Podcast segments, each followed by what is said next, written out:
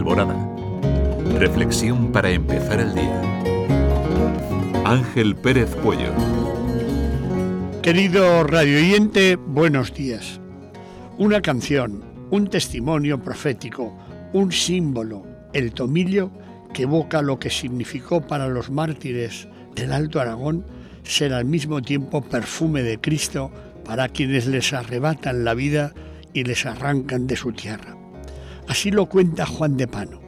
Hemos reunido unos manojos de tomillo de los cuatro arciprestazgos, porque así como el tomillo perfuma las manos de quien le corta la vida arrancándolo de la tierra, así nuestros mártires bendijeron y perdonaron hasta el último aliento a quienes cruelmente les arrebataron sus vidas.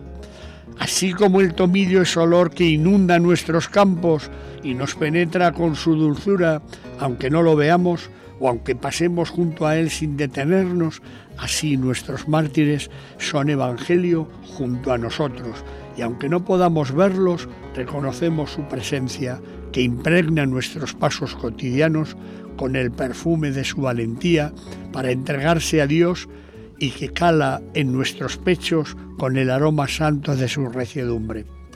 Así como el humilde tomillo crece en todos los rincones de nuestro solar diocesano y brota infrenable por el árido o pedregoso que sea el terreno de su naciencia, así toda nuestra geografía diocesana es semillero martirial, toda ella, de norte a sur, es sin reservas una evidencia de firmeza en la fe.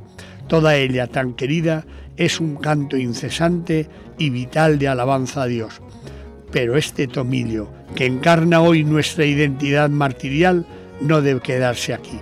Su sitio está en la calle. Allí es donde agiganta su perfume, convertido por nuestras vidas en bálsamo de Dios para los hombres. Qué fuerte, pero qué verdad. Que tengas una hermosa y fecunda jornada.